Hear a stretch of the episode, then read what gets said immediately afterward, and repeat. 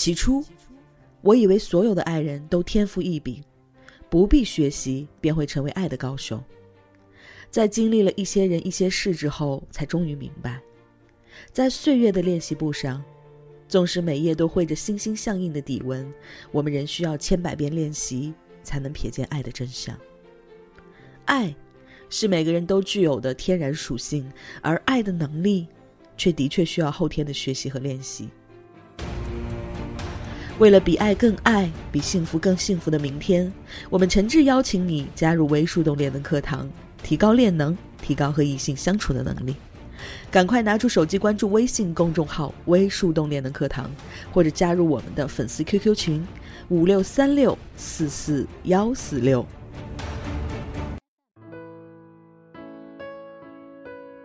嗨，亲爱的，欢迎收听微树洞情感答疑，我是微树洞的小助手夏青。很高兴能彼此陪伴，只为更多人听到有价值的爱情观点，提高和异性相处的能力，付出有尊严的感情。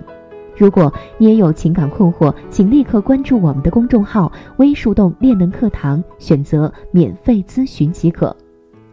有同学问魏墨老师：“我的网络昵称叫没有故事的女同学，起初也只是因为一首歌词改的。”也是觉得这个名字很有记忆点，容易让人记住。可是总也因为这个名字，很多人对我的情感经历很感兴趣。老师，你觉得这个名字好吗？我应该是继续用还是换一个？来听听魏墨老师怎么说。你好，你的名字非常好，没有必要更改。除了你在文章说的这个名字很有记忆点，容易让人记住，这个名字还有以下优点：一。它可以引导测试，二，它可以完成一组推拉。很多同学问我，老师怎么与男生开启话题呢？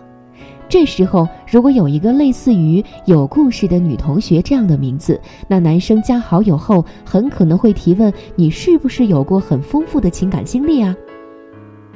如果真的是有过几段丰富的情感经历的同学，可以反问对方：你会不会介意女生的情感经历很丰富呢？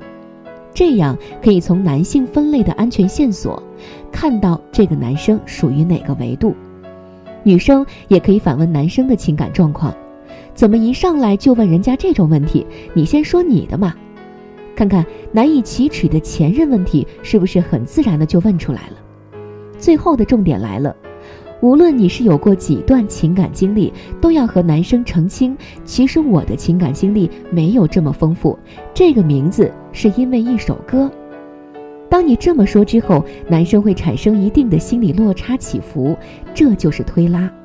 没错，这时候男生已经给你付出了情绪上的投资，他会觉得你好有意思，也会想深入的了解你。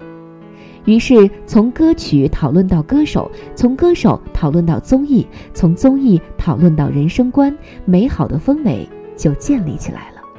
推拉是一门比较复杂的技巧，它会让你在关系中掌握到主动权。如果你想了解到更多关于推拉的知识，可以找小助手咨询收听课程《魅力女人如何付出有尊严的爱》，让他对你欲罢不能。好啦，今天的内容就是这样。更多技术干货，关注微信公众号“微树洞练能课堂”。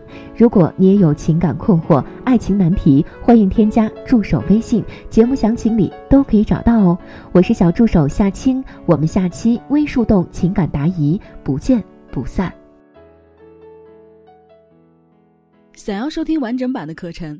关注微信公众号“微树洞练的课堂”，或者加入 QQ 群五六三六四四幺四六五六三六四四幺四六，获取和情感教练一对一的咨询机会。我是夏涵，我们下期不见不散。